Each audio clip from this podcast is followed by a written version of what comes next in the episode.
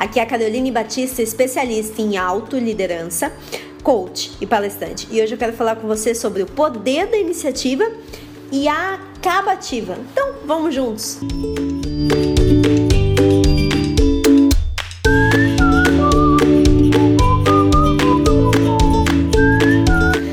Tem uma frase que fala muito é, que é muita iniciativa e pouca acabativa quando se refere ao padrão do perfil brasileiro. Eu concordo que nesses últimos tempos a gente tem visto aí muito projeto, principalmente em virtude de todos os eventos que têm acontecido aqui, muito projeto acontecendo e pouco projeto sendo concluído ou sendo concluído daquele jeito, né? Com pouca qualidade, enfim, uma série de problemas. Mas o que eu quero aqui propor é uma reflexão diferente. Será que realmente a gente tem muita execução? É, aliás, pouca execução e muita iniciativa?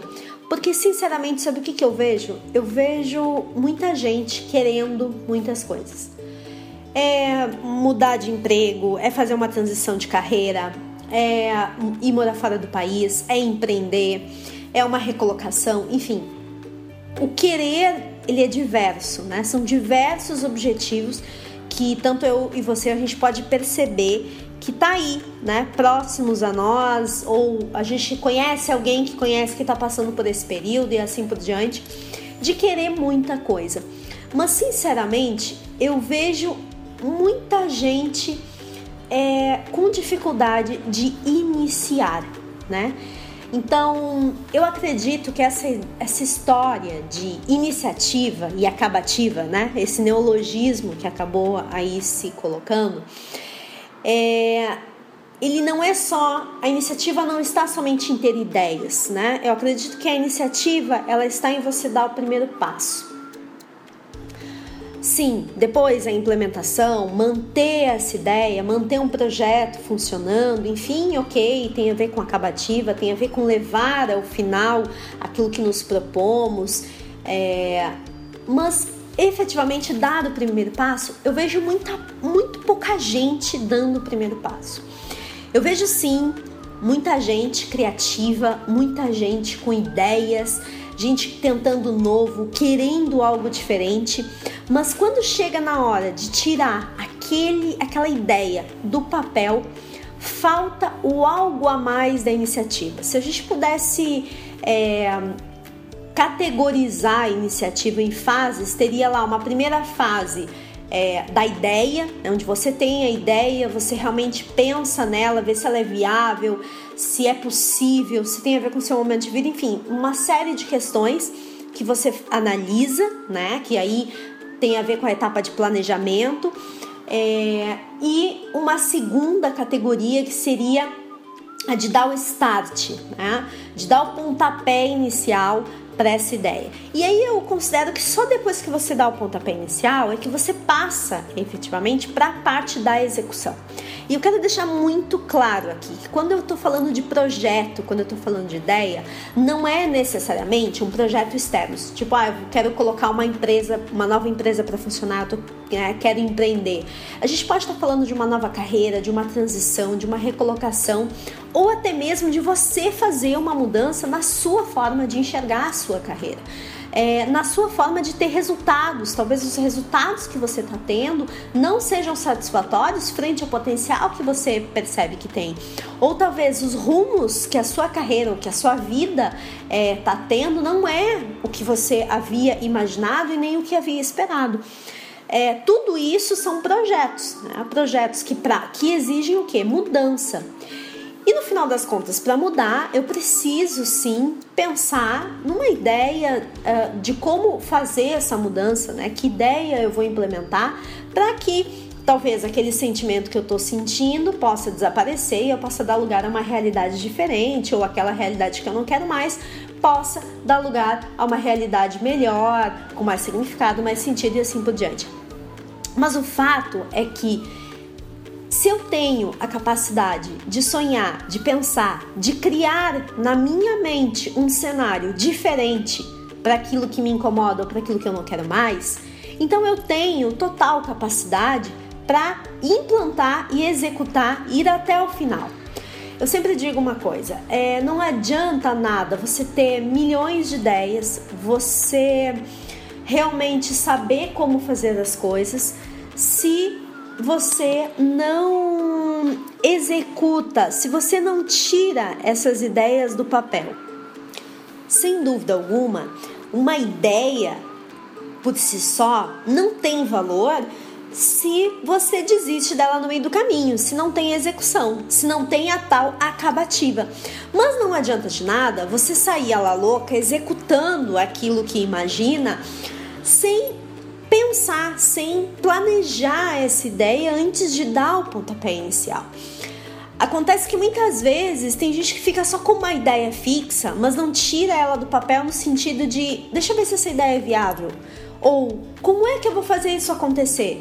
Se eu estou insatisfeito com alguma coisa, qual é o caminho que me daria mais satisfação?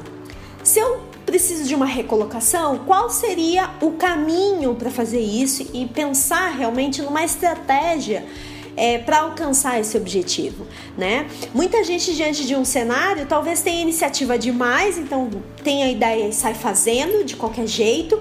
E aí eu pergunto, é, qual é o retorno que você tem de atingir um resultado, mas esse resultado não ter qualidade ou não ter o resultado que você imagina, não atingir as expectativas e assim por diante. Da mesma forma, não adianta nada ficar tendo ideias de ah, quando você implantar alguma coisa e não tem iniciativa para fazer, não dá o pontapé inicial. Eu sempre digo que existe, sem dúvida alguma, se tiver uma teoria é, para isso, tenho certeza que ela daria conta de a dor do primeiro passo, né? A dor de, de é, deixar de engatinhar e efetivamente ficar uh, em pé, né? E, e mover as nossas pernas em direção a um determinado objetivo. Sim, sem dúvida alguma, deve existir alguma coisa em relação à dor do primeiro passo. Eu acredito que dar o primeiro passo é, sim, você precisa se despir de uma série de questões, de crenças, de valores, de expectativas, de uma realidade que não aconteceu. É, mas ele é necessário. Então, mais do que execução, mais do que estar tá preocupado em implantar determinadas questões, ideias, projetos, soluções, a gente tem que estar tá preocupado em dar um primeiro passo de qualidade, dar um primeiro passo pensado. E eu não quero dizer aqui que esse primeiro passo ele vai levar e consumir todo o seu tempo de planejamento. Existe um limite, obviamente, para isso. Se você ficar pensando demais e não executar, daqui a pouco vem alguém e executa aquilo que você tinha imaginado.